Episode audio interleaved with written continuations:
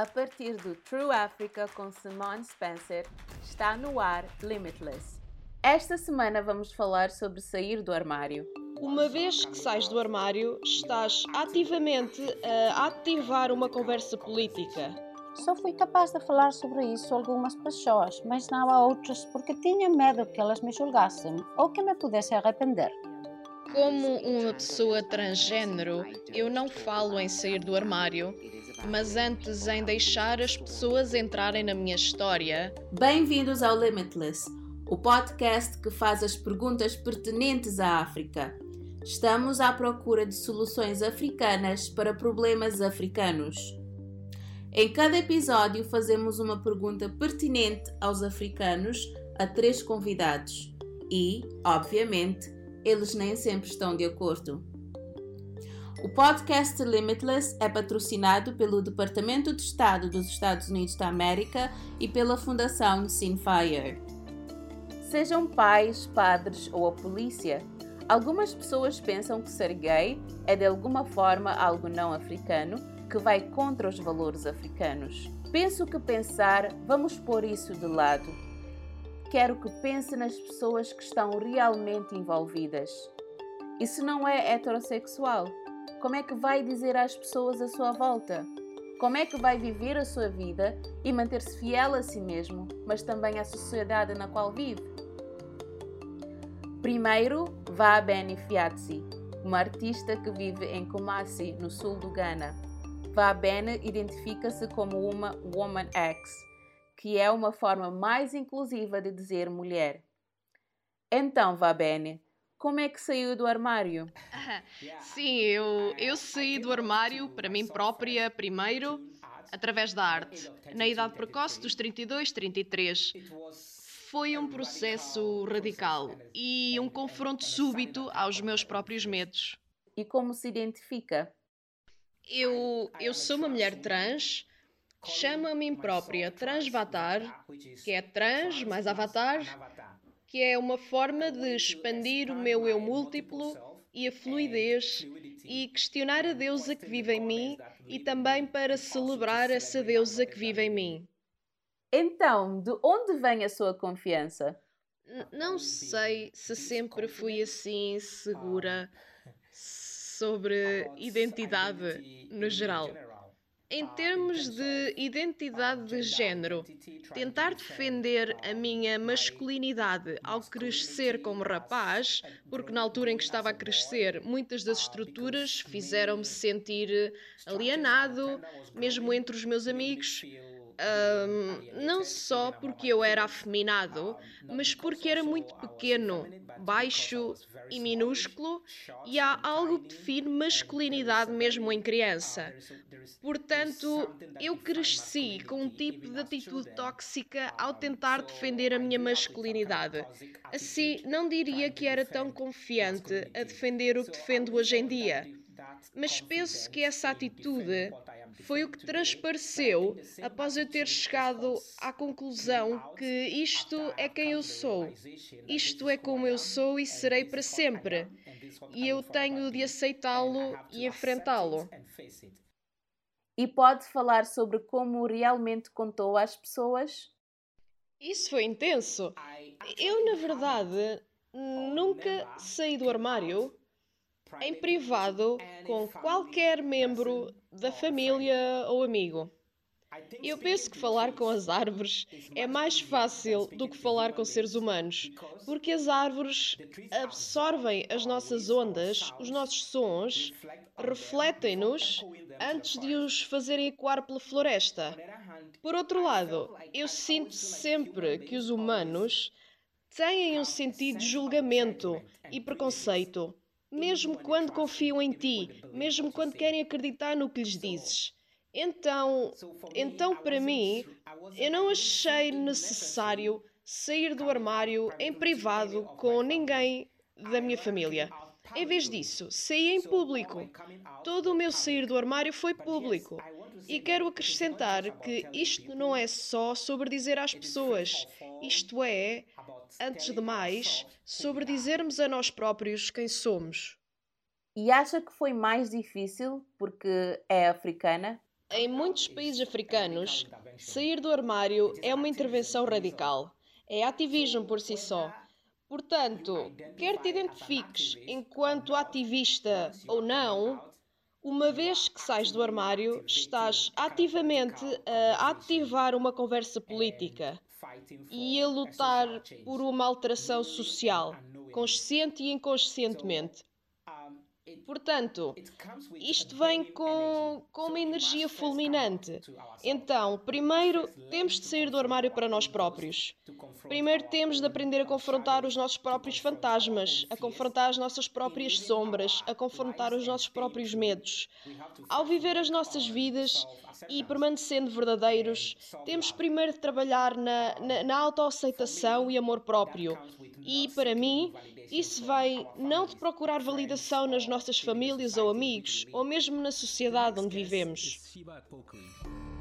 A próxima convidada é a Sheba Apokli, que é togolesa. Ela trabalha como advogada no Canadá e também a perguntei como foi sair do armário. É um processo. Começa por encontrar o seu próprio equilíbrio e por compreender os seus próprios sentimentos. Trata-se de aceitar-se a si própria antes de falar com outros.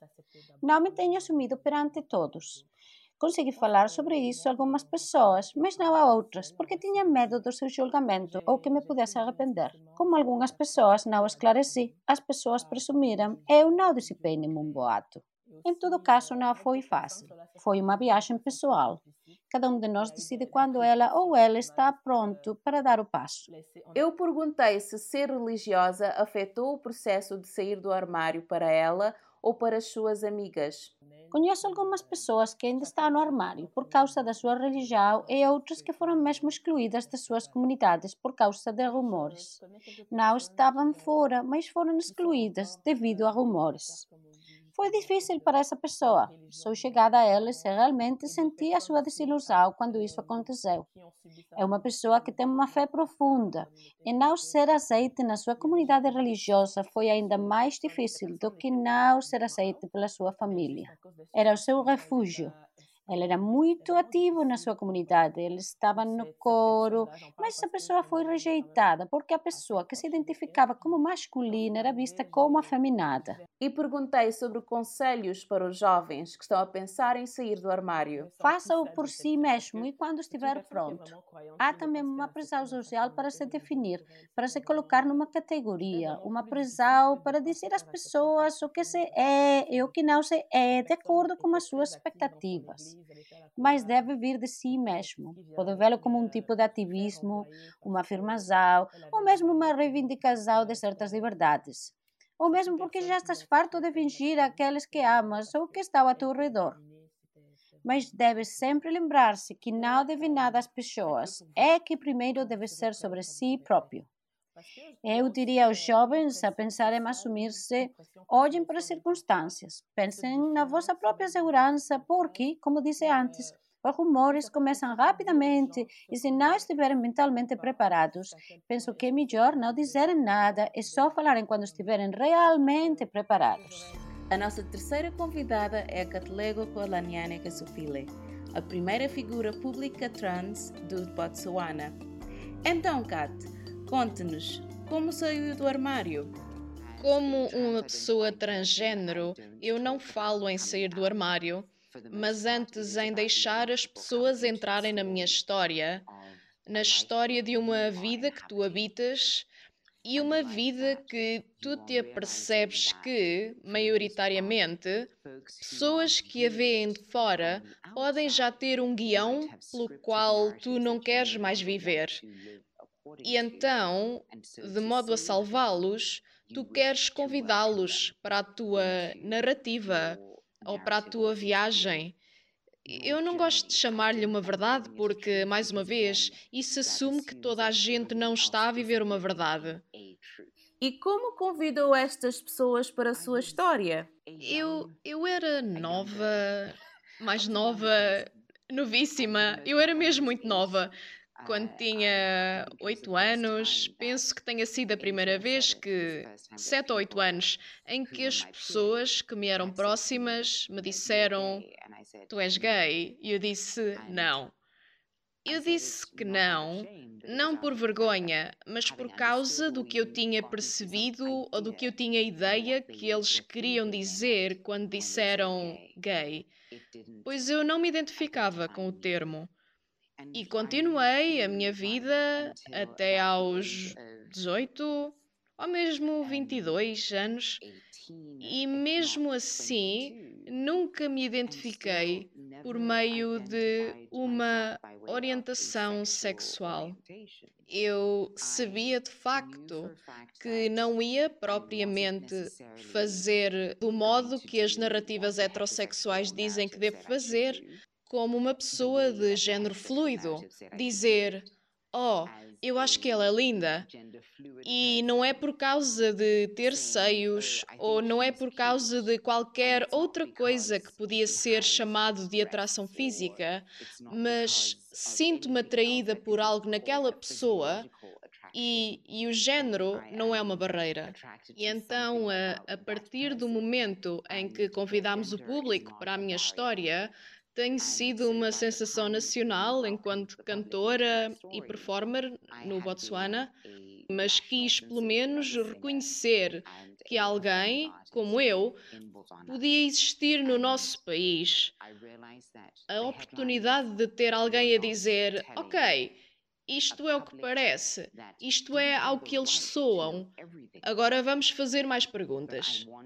E, hum, e isto foi como acabei por convidar o meu país para a minha história.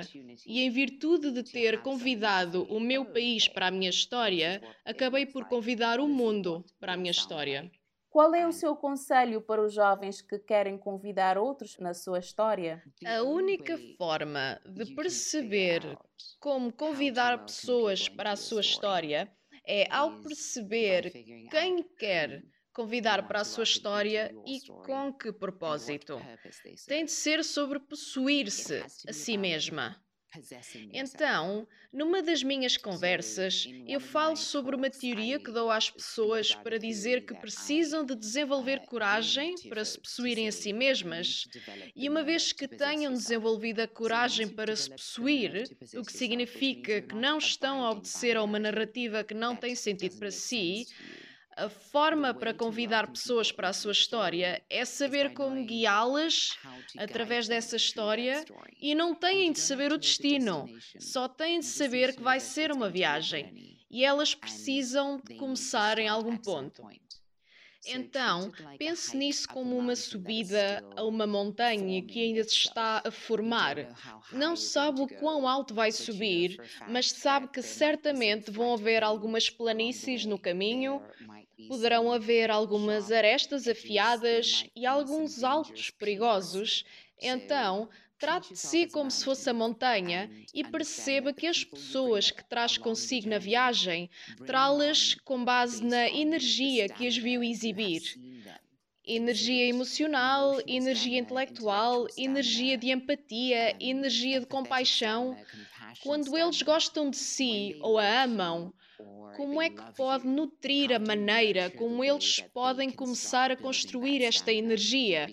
Porque você construiu a sua energia, portanto, permita-lhes que construam a deles também, para que possam eh, trabalhar e andar e montar e rebolar e correr ao seu lado para o resto da sua viagem.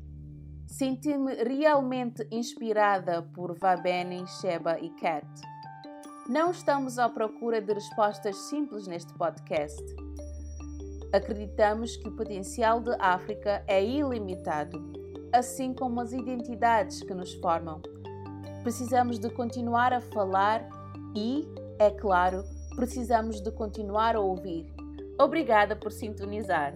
Para saber mais, visite o site www.trueafrica.co/limitless ou siga True Africa no Facebook e no Twitter. Junte-se à conversa com o hashtag LimitlessAfrica. Tem estado a ouvir o Limitless. Eu sou a Simone Spencer. O podcast Limitless é uma produção da True Africa. Este podcast foi patrocinado pelo Departamento de Estado dos Estados Unidos da América e da Fundação Simfire.